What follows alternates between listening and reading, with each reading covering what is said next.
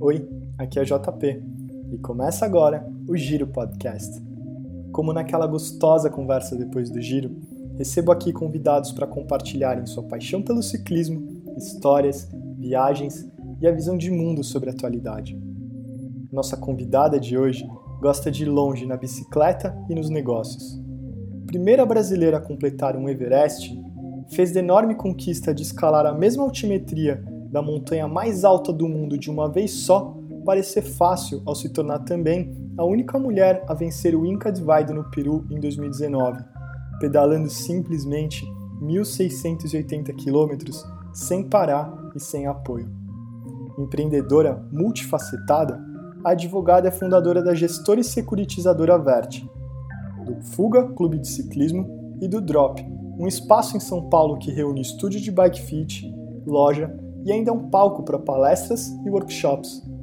Uma das vozes mais fortes no incentivo do ciclismo no Brasil, ela está à frente hoje de um evento só para mulheres e já planeja um novo projeto de fazer a versão brasileira do Grit, o Girls Ride in Tomorrow.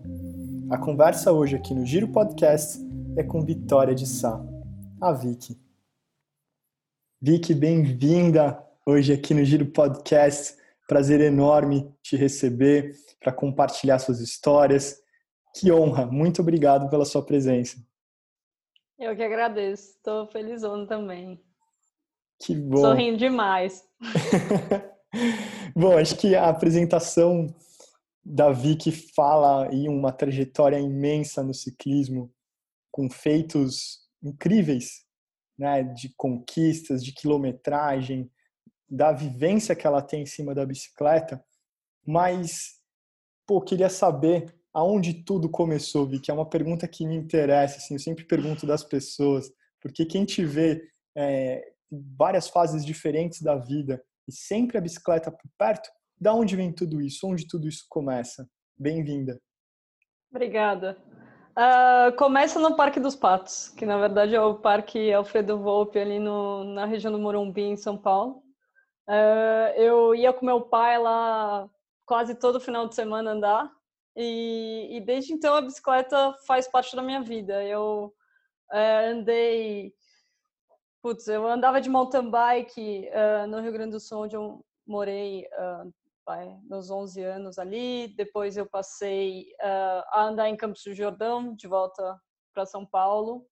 E na época da faculdade foi quando, na verdade, na época do cursinho, foi quando eu comecei a, a usar a bike como é, commute, né? Como deslocamento para todos os lugares. Uh, enfim, nunca tive carro, uh, continuo sem também. Claro que sempre pego emprestado dos meus pais, então eu tenho esse essa sorte aí.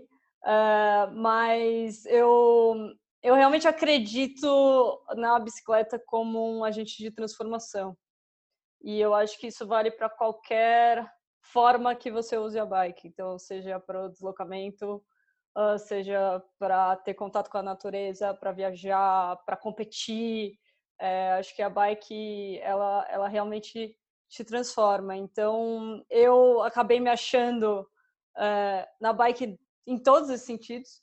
É, então eu comecei no deslocamento e daí eu comecei a aumentar as distâncias porque para mim sempre foi é, uma forma de de meditação é, e daí quanto mais estressante a minha vida foi passando que eu fui envelhecendo mais eu fui tendo que alongar isso aí então foi assim que eu cheguei nos 1.690 quilômetros do Peru basicamente é muito estresse hein muito estresse.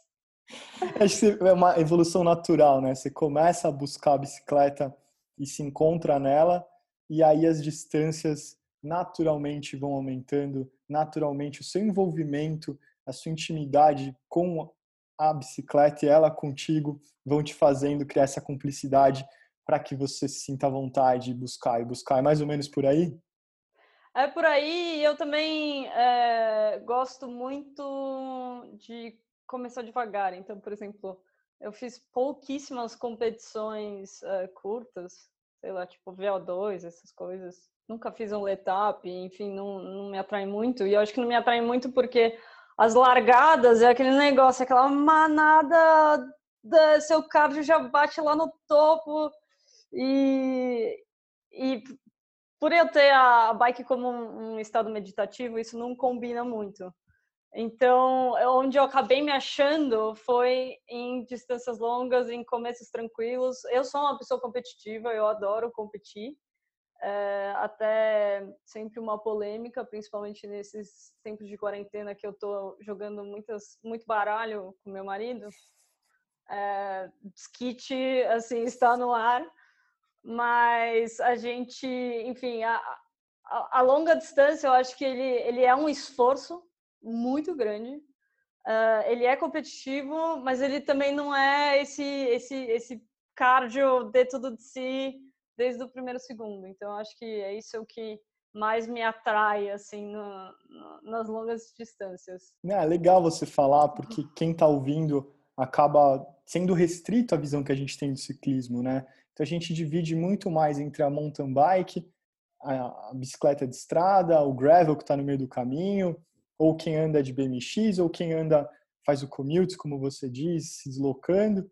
Mas acho que dentro de cada tipo de bicicleta, de cada esporte dentro do esporte, tem várias facetas para explorar. E uma delas que eu acho que é bem legal também, que acho que naturalmente vem com as distâncias, com você aumentando essas distâncias. Como foi? Você fez seus primeiros 100 quilômetros, seus primeiros 200. Você lembra disso para alguém que faz quase 2 mil? Isso é relevante lembrar? Como que foi? Eu super lembro. Então, na verdade, os meus primeiros 100, que na verdade foram 120, foi por causa de um término de namoro. Então, eu tinha, eu tinha terminado, é, porque fui, fui estudar na Alemanha, e daí, enfim, deu super errado esse negócio de namoro à distância, não funcionou, a gente acabou terminando, e eu tava, pô, tava chateadérrima. E daí eu, eu peguei a bike e falei, cara, eu preciso rodar. Porque é aquilo, é a meditação, eu preciso rodar tal. E daí Nessa época não, não tinha, enfim, não tinha nem smartphone, assim, eu não, eu não tinha. Então eu fui meio que na, na raça. Eu, eu tracei o, o, o, o caminho em casa. Falei, bom, eu vou para essa cidade aqui, chamava Torgal, uh, mais ou menos uns 100 quilômetros de Leipzig, que era onde eu morava. E daí na volta eu pego um trem e volto. Bom, nos primeiros, sei lá, 20 quilômetros eu já errei uma saída e eu não sabia onde eu estava, e daí foi uma emoção. Eu demorei, sei lá, por isso que eu rodei 20 quilômetros a mais. Uh, fui parar na Autobahn, não recomendo. Tive que sair, andar no pasto com a bicicleta de estrada. Cheguei já, o dia assim, tava praticamente escuro, não tinha luz, não tinha nada, não tinha comida. Eu viajei. Mas meu, voltei em paz. Cheguei em casa, ainda tive o, o plus a mais, né? De um banho quente na banheira, abri um vinho e, cara, tava pronta, pronta para o próximo, assim. Foi, foi, foi o meu, meu processo de luto de término de namoro, foi ótimo, super recomendo. Que incrível! É, os meus... pois é cada um lida da sua forma, né? Mas eu, eu super recomendo as pessoas usarem a bicicleta como, como uma das formas. Uh, e os meus primeiros 200 foram num brevet. Uh, são, uh, são. Aqui não são corridas, né? São, sei lá, distâncias organizadas por clubes que você só tem um tempo máximo. Não, não existe primeiro colocado, segundo colocado. Tem só terminou, não terminou. E você tem esse tempo máximo que é calculado em cima de uma média de 15 km por hora. E daí você tem 200, 300, 400, 600, 1000, 1200 e hoje em dia tem uns um pouquinho maior, mas assim, o clássico vão de 200 km a 1200, tá? Uh, e daí eu comecei no meu 200 foi foi foi no foi em Campos, foi bem gostoso assim. E daí eu não parei mais bom, uma, uma coisa acaba levando a outra, né? Você buscar essas distâncias, você fala de rodar 400, mil, 1.200 quilômetros, você acaba indo a lugares inacessíveis, lugares muitas vezes que não tem um hotel por perto, que não tem alguma coisa, você tem aquela vontade de falar, pô, tô aqui, por que não ficar mais? Foi mais ou menos por aí que você começou a juntar as viagens com essas longas distâncias e viraram experiências de, de acampar e de vivendo esse outro lado da bicicleta também? É, assim, eu fui. É, eu comecei é, bem menos, tá? É, porque às vezes parece que você nasce já rodando 1.200 km, né? Então, antes de fazer 1.200 km, que eu, na verdade, nunca fiz em uma tacada só, eu, eu, o meu máximo acho que foi 400 que eu fiz dentro de 24 horas. Uh, então, assim, gente, sou normal, tá? É, todo mundo consegue. É, então, o que, que, que, eu acho que é o processo? O processo é você ir no que você acha que você consegue. É, eu sou uma pessoa que naturalmente gosto de ir num estilo que eu chamo cronograma agressivo. Cronograma agressivo é tipo o Hakuna Matata do ciclismo para mim. Ele é você tentar fazer o máximo que você pode no tempo que você tem. É isso que eu gosto de fazer.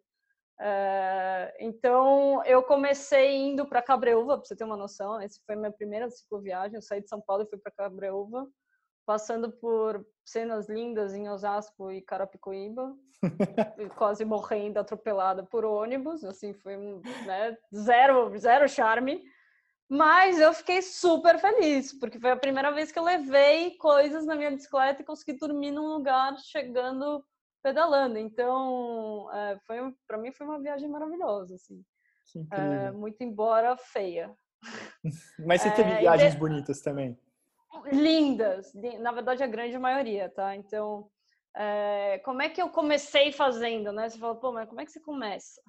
Então, essa primeira viagem eu tinha um objetivo, que era ir num, num centro budista que fica lá em Cabreúva, que chama Kadampa, e eu ia num retiro lá, uh, espiritual e tal, e daí você acampa lá.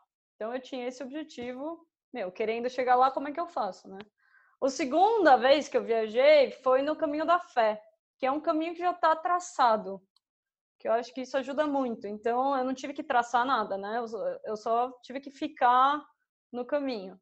Óbvio que, é, vivendo o cronograma agressivo do jeito que eu vivo, quis fazer em três dias, não, ou eram quatro, os 420 quilômetros e quis começar em São João da Boa Vista, ao invés de começar de Águas da Prata, que é onde as pessoas geralmente começam, Bom, era uma trilha single track de 10 quilômetros que eu demorei, acho que, sei lá, duas horas e meia para começar. Então, daí, daí eu já destruí todo o meu planejamento que eu tinha feito. É, então, assim, acho que uma das coisas de viagens é você pode ter certeza que pelo menos 30% do que você planejou não vai sair como planejado. Metade assim. do seu cronograma agressivo, esse cronograma já vai embora. Não, e quanto mais agressiva, mais dá errado, né? Então, é, acho que, enfim, é, é, são formas de viajar. Eu gosto de viajar assim. É, e daí, depois do Caminho da Fé, que é muito bonito, eu, eu quis é, traçar uma rota.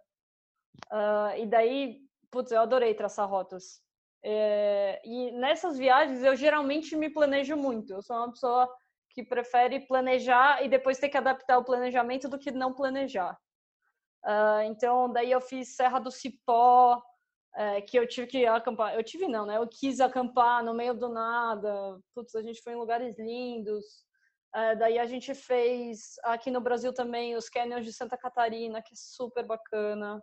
Isso tudo viagem de quatro dias, entendeu? Então, assim, não é que eu tirei o sabático e comecei a viajar de eterno. É, são viagens curtas. Qualquer feriado ali, já dá. Então, às vezes até final de semana. A gente, a gente pegou um. Na verdade, não era final de semana, mas era Réveillon. E a gente saiu de São Paulo, pegou um ônibus até Guaratinguetá e fez Guaratinguetá Paraty. Meu, é, dormiu em Paraty, super gostoso. Depois foi para Ubatuba, chegou, pegou um ônibus e voltou. Tipo, um final de semana e você é uma viagem meu, maravilhosa e inesquecível, sabe? Parece que foram umas férias gigantes, né? Só de descer Exato. terra de Paraty, imagina. Meu, na época que eu desci, ela não tava. Ela era de terra ainda. Eles não tinham feito. Uau. Meu, foi uma loucura. Eu tava com o pneu. Eu tava com a minha bicicleta de commute, pra você ter uma ideia. Que era uma bicicleta assim que eu usava pro dia a dia, ela não tinha nada demais, pneu fino. Uh, e, e eu quase caí do penhasco numa curva. Mas você não mas, caiu do casco e teve outras, muitas viagens que a gente vai trazer aqui. Acho que você me contando aqui é uma que, para quem gosta de bicicleta, quem gosta de viagem, é um sonho, é pela diferença, uma coisa que a gente não escuta muito falar. A gente tem referências de ciclismo muito da Europa, muito talvez um pouco americanas, mas não tem o ciclismo no Oriente. O que acontece lá do outro lado do mundo, onde também são apaixonados por bicicleta, também compartilham essa inspiração em cima da bike. Como que foi fazer sua lua de mel, pedalar 1.200 quilômetros no Japão? Vocês tinham um roteiro, a coisa foi acontecendo meio que improvisada. Como que é se virar nesse mundo literalmente do outro lado do mundo, Vicky? Eu vou te falar que ela começou. É, a gente não sabia para onde a gente queria ir na lua de mel. A gente sabia que a gente queria ir para um lugar longe, porque era meio que a única época das nossas vidas que a gente ia ter, vai, três semanas de férias aí garantidas, sem ninguém encher a paciência. Eu até coloquei na minha resposta automática do e-mail que eu estava em lua de mel. Não tive, não tive reclamações de clientes, foi ótimo. Então, é, eu entrei lá no Decolar e tinha passagem de ida e volta para o Japão por 5 mil reais. Eu simplesmente comprei, os dois, tá? Então era 2.500. Eu comprei e informei meu marido que passaríamos a lua de mel lá, portanto. Assim, foi, foi assim. Daí, a partir daí, a gente começou a bolar. E, e a gente divide bastante o trabalho, né? O Bruno é super meu parceiro nas viagens, a gente se desenvolveu junto, viajando junto. Na verdade, eu que trouxe ele para o ciclismo e a gente foi meio que descobrindo as coisas sozinhos, assim. A gente não, não, nunca teve um modelo que a gente seguiu. Então, uh, vai ver que é por isso que eu me dou tão bem com esse modelo. Uh, então, depois que a gente decidiu a passagem, uh, a gente achou que ia fazer tudo mais ou menos, só que a gente descobriu que o Japão eles se organizam muito lá. Então é muito normal os hotéis já estarem meio que reservados, uh, consideravelmente antes. Então a gente ficou com um pouco de medo de ficar sem hotel e daí a gente já reservou tudo. Então era uma, uma, uma viagem bem. tinha que dar certo. Cronograma é... agressivo. Cronograma não tão agressivo porque estávamos em lua de mel, mas agressivo de qualquer forma. É, porque teve um dia que deu bem errado e a gente quase que perdeu a reserva, mas eu, eu vou contar desse dia. Então, basicamente, a gente, a gente se organizou bem e eu gosto de estudar muito antes de ir para um lugar. Então, eu compro guia, eu leio, porque eu é, gosto de escolher a, a rota em cima do que eu vou experimentar. E o Japão é um lugar muito bacana para fazer isso, porque você consegue experimentar várias coisas diferentes. Então, ir lá, eu vou é o paraíso para para cara, é o paraíso para viajar, porque tem os ryokans, né, que são as pousadas locais que geralmente são de famílias, é um negócio super bacana, é uma experiência maravilhosa de você estar. Tá. Qualquer biboca que você vai comer, a comida é maravilhosa. Uh, as pessoas são super educadas e as estradas são perfeitas. Então, assim, se um dia vocês puderem ir para o Japão, até hoje foi a, via... a gente sempre discute qual que é a viagem mais legal, né? Que é a polêmica do século, mas eu posso te falar que essa, vários dias ela é a favorita, porque foi muito bacana. Eu acho que junta tudo que eu gosto e tudo que eu acho que você tem que experimentar numa viagem, que é cultura local, comida, meu, hospedagem com gente, né, que você interage é, e estradas lindas. Então, assim, perfeito. Foi uma experiência muito, muito bacana. Foi muito legal de verdade, assim. Que incrível, fugindo do normal também, né? Você sai daquela rotinha conhecida e acho que quando você se abre para uma aventura dessa e tem, você tem o hábito de escrever sobre as suas viagens, de fotografar e depois muito mais por uma, uma finalidade de ter como um registro.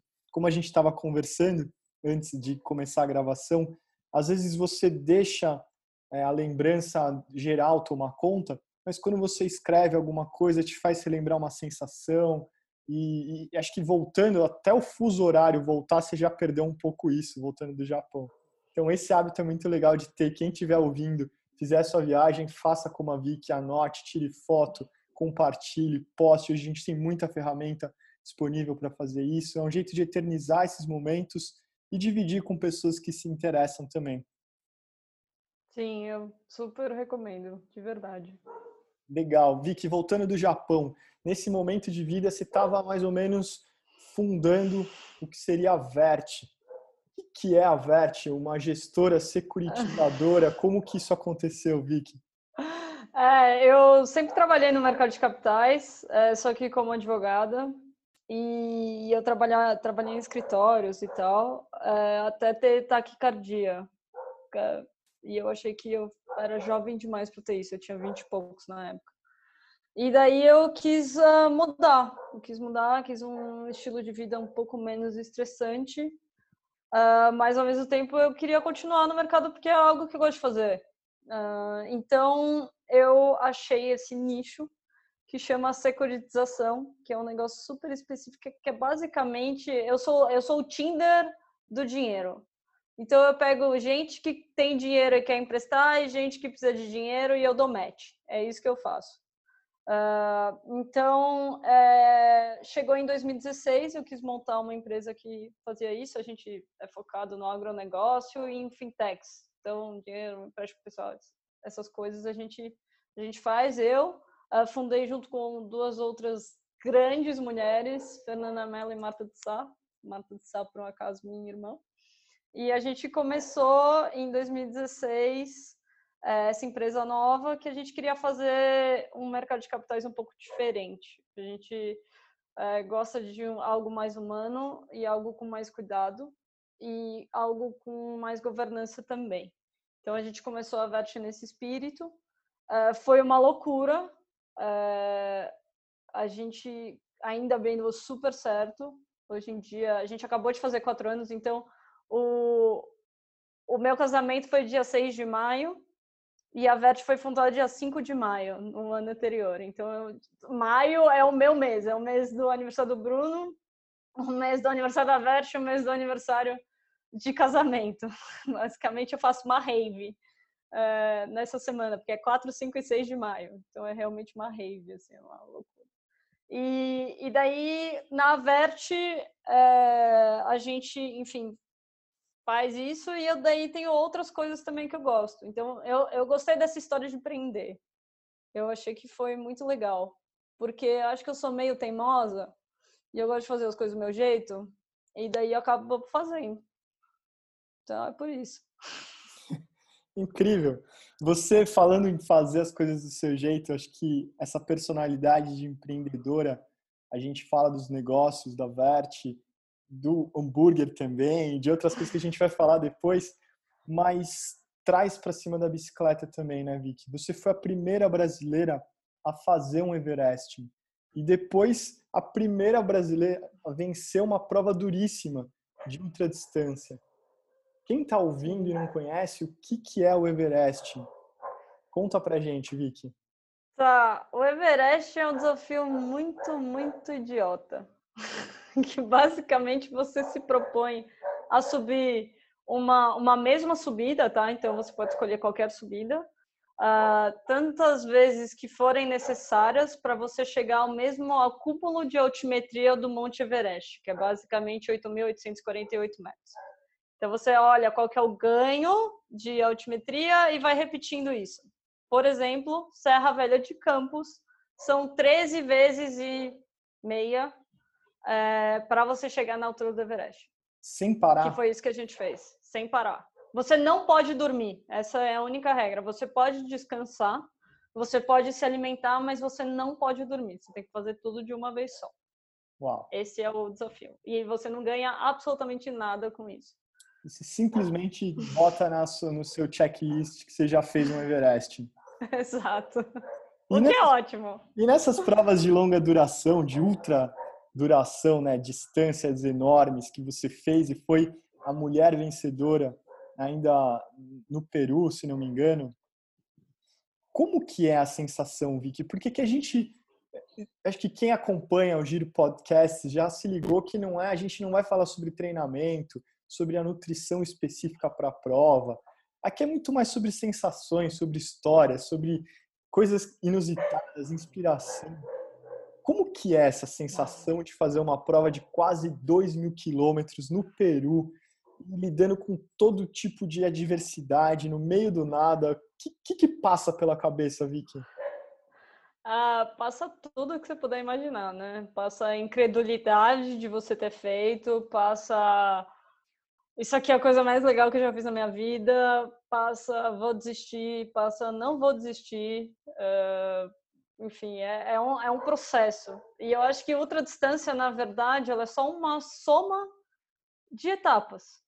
Então, toda vez que você pensa em, sei lá, mil, 1.800 quilômetros ou 32 mil metros de altimetria, que foi o que a gente subiu lá, é, na verdade, o que você tem que pensar é, é uma soma de subidas. Então, primeiro você faz uma subida, depois você faz outra subida. E, e eu acho que esse autoconhecimento que você ganha com isso é muito, muito valioso. Então, é, eu hoje em dia entendo minha cabeça muito bem. Eu sei que eu vou ter é a montanha russa, é, que na verdade começa já no topo, e daí você desce aquela emoção, e depois você desce, e na verdade você está na fossa, e você fala, cara, eu não aguento mais isso aqui, e você sempre vai passar por esses estágios. Mas no fim das contas, sempre você também, uma hora passa. É tipo, sei lá. É que, é que você é homem, né? Mas é tipo cólica. é, uma hora passa, cara. É uma droga, tem todo mês, mas assim, uma hora vai passar e, e não dura o mês inteiro. Então... Sendo poético, seria como a vida, né? Momentos da vida que você acredita que, que não vai passar, passa e acaba tudo tendo seu tempo. Dá para ver, Vicky, que você traz para cima da bike uma visão de alguém, de certa forma, espiritualizada, não no sentido religioso, mas no sentido de quem pega a bicicleta para fazer sua primeira viagem até um templo budista, buscando conhecimento, buscando pode ser falando em, não em religião, em filosofia, né? E de, de se propor a pegar bike, deitar, dormir nesse, nesse, nessa experiência. Você tem esse chamado também de ir para fazer um caminho desse no Peru, que também é uma terra mais mística, onde tem muita coisa que acaba puxando para esse lado ou não? É só impressão? Ah, eu acho que é para mim é, é, onde é o meu templo. Tá? O ciclismo uh, é realmente onde eu consigo respirar. É, então, eu acho muito engraçado, porque quando as pessoas falam, nossa, mas, meu, como é que você fez o Everest? Eu falo, meu, como é que eu faço 15 calls por dia, cara? Everest não é nada, entendeu? Então, é, para mim, é, é, é, é maravilhoso todo esse processo dentro da bike, é algo que eu gosto muito, eu gosto de todas as facetas. Então eu gosto do momento, meu, euforia, sol nascendo e você tá lá no meio da, do nada e, e você é dono do mundo naquele momento, sabe? E eu gosto também da hora que você acha que você vai chegar na cidade e tem 20 quilômetros de morro e são 10 horas da noite e você não tem mais comida. É, eu, ah, não que eu goste naquele exato momento, tá? Naquele exato momento eu quero assassinar e jogar bike longe. Mas eu realmente gosto de, de passar por isso, né? E então eu acho que é por isso que, que eu vejo a bike realmente como algo espiritual. E eu acho que as discussões, principalmente na longa distância, né? As discussões que você tem com você mesmo são, são muito interessantes, assim. É um Forrest é, Gump, né? É. Você... Entre refrões de música e jingles, você tem discussões filosóficas. Bom, dessas discussões filosóficas, desse, desse trajetória no ciclismo, o Fuga nasce um pouco de querer juntar isso e compartilhar com mais pessoas e conhecer mais pessoas.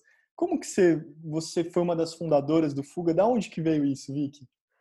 É, o Fuga é um clube de ciclismo, né, ah, aqui de São Paulo, e a gente, eu, é, enfim, eu, eu sempre usei a bike e eu treinei uma época em várias assessorias diferentes e eu não me encontrei no esquema assessoria. É, diversas razões, eu acho. É, Uma é essa rotina de treino, eu, tipo, planilha, sei lá, não sou muito da planilha. É, então eu queria algo diferente. E eu me encontrei com. É, é, é, muito louco, né? Tudo que eu construo são com pessoas maravilhosas. Então eu me encontrei com essas pessoas maravilhosas, que era o Paulo Zapello e o Albert, que, que na época estavam na Holt Bikes. Holt Bikes foi é, acho que um dos grandes vai, introdutores do ciclismo paulistano de estrada, assim, muita gente se formou ali.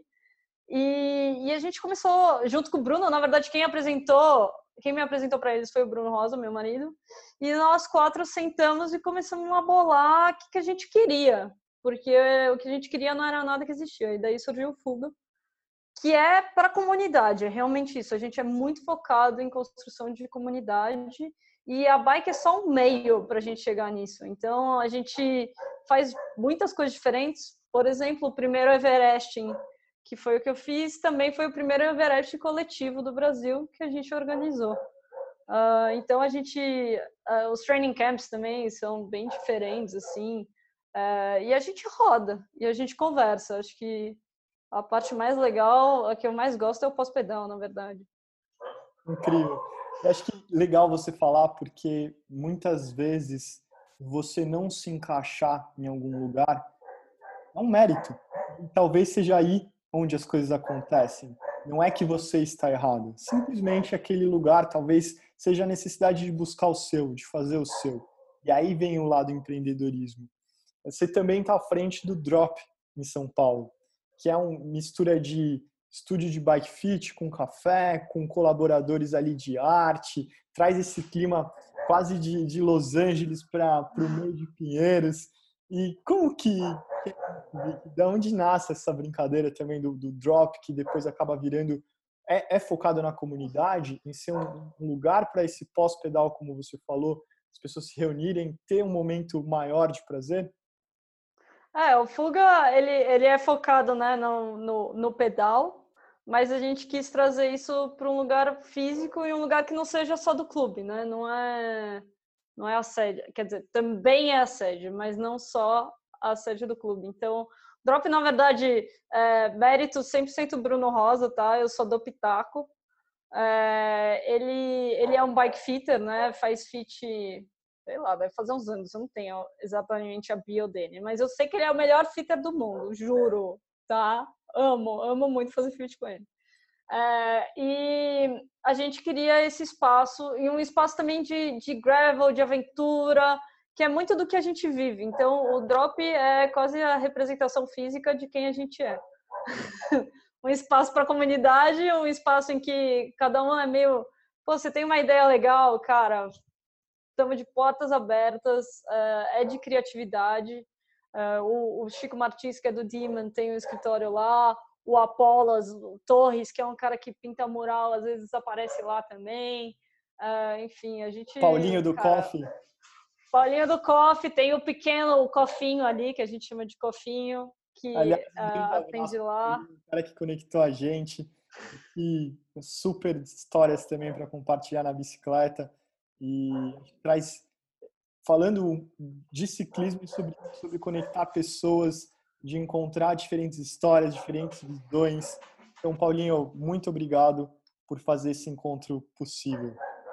Bom, Vicky, você é alguém que tem uma voz muito forte no incentivo de mulheres pedalarem, de trazer, de mostrar, de fazer, de ser extremamente capaz, não só no seu trabalho, como em cima da bicicleta, e ser inspiradora, de ouvindo você contar suas histórias, encontrar os seus caminhos. Mas a minha pergunta é um pouco maior do que isso. Vicky, como é ser mulher hoje no ciclismo no Brasil? Olha, não vou falar de Brasil, porque eu acho que a gente já em São Paulo está numa posição privilegiada, tá? Então, é, acho que deve ser um pouco pior a sensação que eu tenho no Brasil como um todo. Mas aqui é, é difícil, tá? É, eu acho que é difícil por várias razões. Eu acho que é, andar em São Paulo é um, uma coisa já estressante. É, envolve um posicionamento, envolve um risco que é muito diferente do que a gente vê em outros lugares. Uh, eu acho que também é um lugar em que eu sinto que quanto menos mulheres existe, menos você tem vontade de entrar nesse meio. É um meio que você é sempre julgado. Eu te dar putz, exemplos práticos. Quando eu estava na assessoria e tinha que puxar o pelote e eu estava na frente, automaticamente o cara que estava do meu lado aumentava a velocidade. Isso você vê com dado, né? Tipo, dado de, de Garmin. Uh, e é sempre um julgamento, você tem que se provar muito. Então, assim, é um negócio cansativo, mas ao mesmo tempo é uma oportunidade de você também criar uma comunidade. Eu acho que a gente tem iniciativas incríveis que fazem isso. Então, Canela, por exemplo, Canela CC da Adriana, é, é uma plataforma super legal. A Renatinha Mesquita. Então, eu até me juntei a elas para a gente fazer alguns eventos só para mulheres. E, e, daí a minha concepção é um pouco diferente. Eu não acho que a gente tem que ser só mulher o tempo inteiro. Eu acho que, na verdade, o que a gente tem que ter é uma, uma visão de um respeito à nossa condição feminina. Explico melhor. É, por exemplo, no Fuga eu puxo um dos pelotes né? O que a gente chama de P2 aí. E, e você vê que existe um respeito ao meu ritmo. Então não é que a gente não pode andar junto, a gente pode andar junto contanto que exista um respeito mútuo no ritmo de cada um. Então, ah, sei lá, chega lá numa subida, se acelera, espera lá em cima, é, enfim, mas de uma forma geral que você não fique sempre a morta ali no fundo e os caras, meu, metendo, metendo pau, metendo pau, entendeu? Então, é, eu acho que essa integração se a gente consegue ver isso de uma perspectiva uh, de, de, empatia, né? De tipo, como é que a mulher está se sentindo nesse ambiente, eu acho que a gente cria algo muito melhor do que com mais impacto, eu diria, não melhor, com mais impacto do que se a gente fica só as mulheres juntas. E não obstante, acho importante a gente também ter ambientes exclusivamente femininos, porque eu acho que também te dá mais conforto de você construir algo pouco mais próximo. Então, uma das coisas que a gente faz, que na verdade começou, é, começou bem no estilo cronograma agressivo, é, tinha o Rafa, o Women's 100, né, que é uma iniciativa da Rafa, que é aquela marca de, de vestuário de ciclismo, de as mulheres andarem 100 quilômetros em um dia determinado. É meio definido todo ano, mas é mais ou menos em julho. Acho que hoje em dia em setembro, eu não lembro. Mas enfim, daí você convida todo mundo a nesse dia andar 100 quilômetros. E eu falei, nossa, vamos fazer aqui. E tem um caminho de 100 quilômetros que eu andei uma vez que parece ser muito legal, que é de Guaratinguetá até Paraty. O que aconteceu nesse caminho de Guaratinguetá até Paraty? Eu, na verdade, fiz ele num final de semana e o ônibus que eu peguei até Guaratinguetá, achei que ia estar um super trânsito porque era Réveillon. Cheguei em Guaratinguetá, 2h40 da manhã. 2h40 da manhã, Guaratinguetá, tudo fechado. Meu, rua, tipo, não com uma cara muito boa. Falei, bom, vou rodar. Bom, rodei a madrugada inteira até chegar em Cunha, sei lá, seis da manhã, eu acho. Cheguei em Cunha, tomei um café, dormi na mesa do, da padaria, acordei uns 40 minutos depois e desci para Paraty. Então, a memória que eu tinha desse, desse rolê era o seguinte: pô, é meio plano, mais ou menos, até Cunha tem uma subida ou outra, mas depois é só descida, tranquilo, os meus vão aguentar. Fomos em 20 meninas, chega, meu, gente de uh, Caloi, Easy Rider. Uh, Nossa. Cara, umas meninas, tipo, sei lá, eu falei, gente, quem quiser, completamente aberto. Arrumamos duas vans. Os caras da van, meu, nunca pegaram bike na vida, empilharam tudo. Eu falei, nossa, cara, isso vai dar muito errado. Bom, começamos, o grupo já se desfaleceu, porque cada um tinha um ritmo, cada um, meu, teve umas meninas que já morreram no começo, e era super pesado, e eu não lembrava que era isso. Imagina, de Guaratinguetá que... até Cunha, tem muita pedreira ali. Muita, é muita subida, é muita subida, juro. É, bom, chegamos lá em Cunha, falei, não, agora que fica tranquilo, gente, é só descida. Bom, você sai de Cunha, tem uma subida, assim, ó, não sei lá, meu, mais de 10% de inclinação. 16 para ser preciso, é a subida 16. do alto andário. É, meu, as meninas queriam me matar, me matar. E eu falei, ai, desculpa, gente. E daí, mas todo mundo, assim, era um negócio que é isso, você se jogou lá e daí de repente você consegue fazer. Daí umas meninas meio que entraram na van, outras não. Bom, escureceu quando as meninas estavam descendo para Paraty. E eu fiquei no grupo de trás, fiquei no grupo que fechava. Meu, daí teve uma menina que ficou super tensa, começou a brecar, brecar, brecar, estourou o aro. Falei, nossa, o que que faz agora? Assim, foi uma aventura, tá? Chegamos, chegamos em Paraty, chegamos em Paraty, todo mundo tirou foto e daí a gente tinha que voltar correndo, porque nisso eram tipo nove horas da noite, do domingo, e a gente ainda tinha que voltar para São Paulo. Nossa. Chegamos em São Paulo duas da manhã, eu tenho certeza que os caras da van, meu, usaram alguma coisa ali para voltar. Porque o cara tava loucaço. Eu falei, meu Deus, eu durmo, não durmo. Essas mulheres, o que, que eu faço? Assim, bom, isso virou escapada. Você tem uma ideia? Essa aventura toda virou escapada, que é um dia em que as mulheres se encontram e a gente, na verdade, o que, que a gente fez depois? Falou, pô, o que, que foi muito legal? Essas mulheres diferentes. O que, que não foi tão legal assim? Esse super trajeto, uma loucura. Mas ao mesmo tempo ele é super legal. Então o que, que a gente começou a montar? A escapada é um, é um. sai do mesmo lugar, todo mundo, e a gente faz mais ou menos três roteiros: iniciante, intermediário e avançado, em que você, na verdade, é uma ida e uma volta. Porque daí a gente faz mais por tempo. Falou, ó, oh, gente, deu duas horas e meia, dá meia volta e volta. Para todo mundo chegar meio junto e almoçar junto. E daí a gente tem também uma troca depois, e daí tem brinde, sorteio, aquela coisa, né? De novo sobre comunidade. Gente... É, e daí e são várias, é aberto para todo mundo. No ano passado a gente até teve uma, uma parte gravel, que geralmente a gente fazia só ciclismo de estrada, mas agora a gente fez gravel e esse ano que não vai mais ter, mas quem sabe ano que vem a gente quer fazer com mountain bike também, quer fazer tipo um evento em que qualquer mulher chega lá, se junta. E eu lembro que no começo, você tem uma noção, na primeira edição, a gente fez dois pelotes. Os meninos, o Bruno, Zapella e tal, tiveram que fazer um pelote masculino para a gente conseguir que as mulheres fossem, porque daí os namorados iam. Então, para você ver como, como era difícil. Hoje em dia não tem mais isso, né? Eu falo, gente, pelo amor de Deus, e as mulheres também já estão mais acostumadas.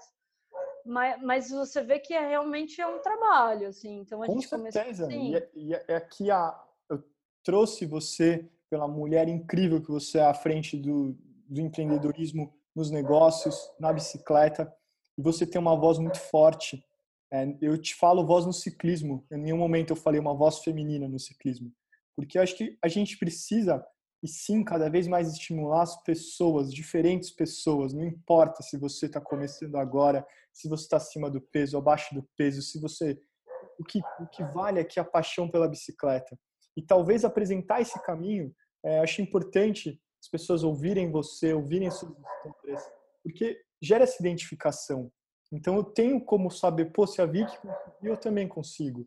E a gente tem uma audiência feminina incrível aqui no Giro Podcast eu tenho tentado me comprometer a trazer cada vez mais mulheres, a tentar ajudar na dissipação do conhecimento, mas simplesmente por tentar ajudar que essas pessoas se reconheçam e se inspirem e a partir daí elas criem as comunidades delas, os eventos delas, isso vira outra coisa e vocês se conectam. Isso, acho que isso é o ciclismo para mim. É uma grande conexão, é uma grande que passa por várias disciplinas, por várias é, jeitos de ver a vida e, e, até a bicicleta. Então, vi que você tem bastante coisa acontecendo, né? Parece que alguém que tá, não só tem uma longa quilometragem na bike, mas sua cabeça está sempre inventando, sempre indo atrás. O que, que tem aí de projeto pela frente? Ele disse do, da, do projeto do Girls Riding into Tomorrow no Brasil. O que, que é isso? É um programa? é, uma, é, um, é um incentivo? O que, que é para quem está ouvindo? Boa. Uh, o, o GRIT, né, que é o Girls Riding into Tomorrow, foi uma ideia que a Leo Wilcox uh, teve junto com a Cat Rodriguez, que as duas uh, são ciclistas de ultra também. Um, meu, sigam elas, eu amo. Uh, elas são fantásticas.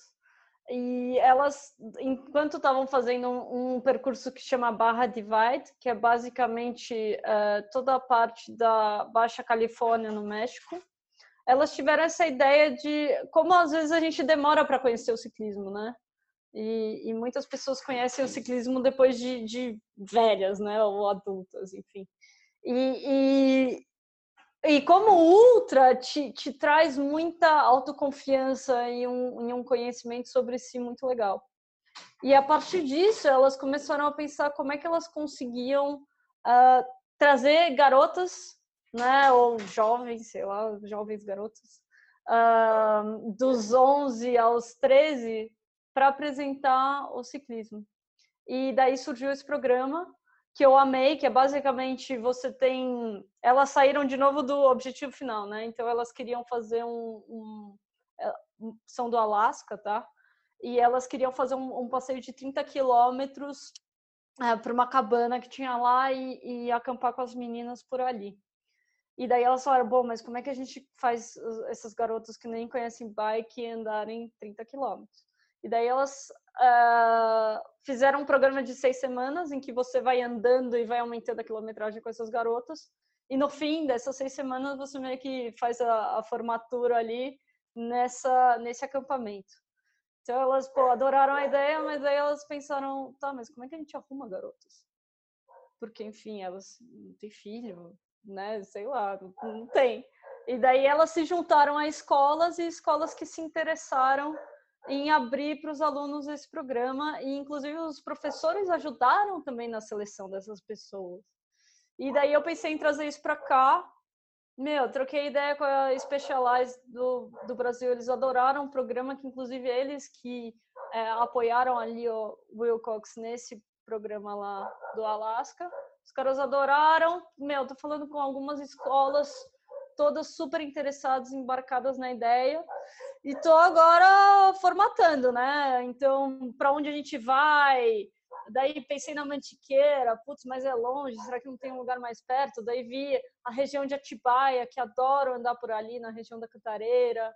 Então, agora eu tô nesse processo né, de, de ideias e botar tudo no papel e deixar de pé para quando né, for é, possível, assim que possível, porque por enquanto fica em casa, uh, a gente a gente conseguir fazer isso. Mas eu acho que é um, é um projeto que me atraiu muito, uh, porque eu sofri muito na minha adolescência também. Então acho eu tenho essa essa empatia de, de também e para mim é isso, né? A bicicleta é espiritual e é transformadora. Então poder trazer isso para essa nova geração eu acho que é uma oportunidade porque eu realmente ficaria honrada de poder fazer. Não, honrado ter um agente aqui de, de ouvir essa iniciativa, esse pensamento, independente de como vai se formatar, só de ter essa iniciativa de pensar no próximo e, e querer esse altruísmo de ver como a bicicleta pode ser, como você disse lá no começo, esse agente transformador. E aí a gente tem escutado aqui várias histórias e todas elas têm esse ponto, é um agente transformador. Então, você, menina, mulher, é, garota que está escutando a gente, siga a Vicky, entenda o que ela está fazendo, acho que é um, uma super referência. É, Vicky, para quem está afim de conhecer o Fuga, como que faz para entrar, para pedalar com vocês, para fazer parte desse senso de comunidade? Quem quiser ir no Drop, fala como é que faz para estar tá em contato com você, Vicky. Vamos lá, a gente. É, bom, eu tenho, eu uso mais Instagram, tá? Então é arroba VickyDessa, V-I-C-K-Y-D-E-S-A. É, o drop é, também, acho que é o jeito mais fácil é no Insta, ou indo lá. A gente fica na rua Conhagago 635, que é ali em Pinheiros, São Paulo. E no arroba drop, D-R-O-P, underline SP. Então, lá também a gente. Eh, várias dicas também a gente gosta de postar, de vídeos legais, podcasts legais, enfim. Pode pode ter certeza que você tá na, na lista dos, dos posts. Obrigado. É, e também é, a gente, o Fuga é arroba FugaCC, ah, então como se fosse Fuga Clube de Ciclismo.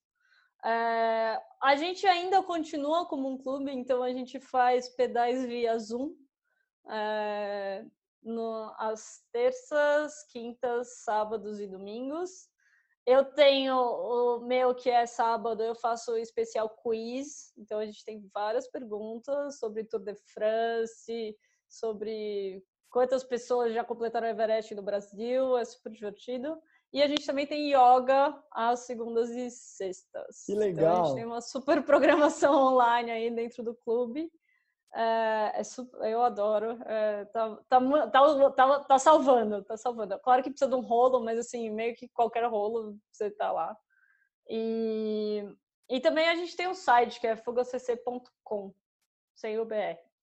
Então, estou planejando. Agora eu estou nessa fase histórica que eu tô planejei o, tô planejando o Rio São Francisco fazer o, o tour Velho Chico.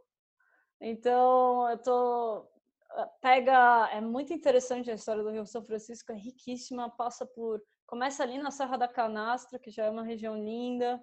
É, tem a, o, o, Sertão Veredas, que é a parte do que o Guimarães Rosa usou na boiada é, para escrever, então passa por ali. Tem um monte de comunidade quilombola, tem comunidade indígena, enfim, tá, tá com 5 mil quilômetros agora, então eu vou ter que dar uma simplificada. Mas e eu fiz dois tours para a Chapada dos Veadeiros e para a Chapada Diamantina também antes de chegar ali na Foz.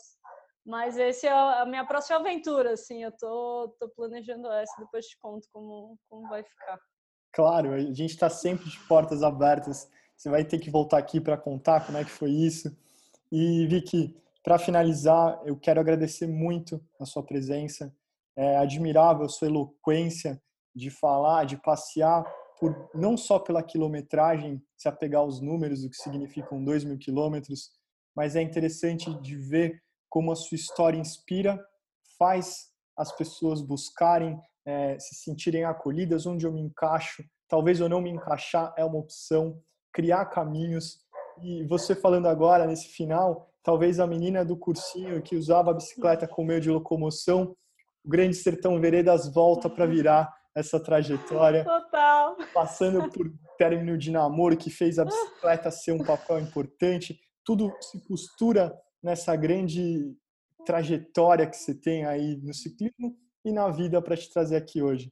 Vicky, muito obrigado. É uma honra te receber aqui.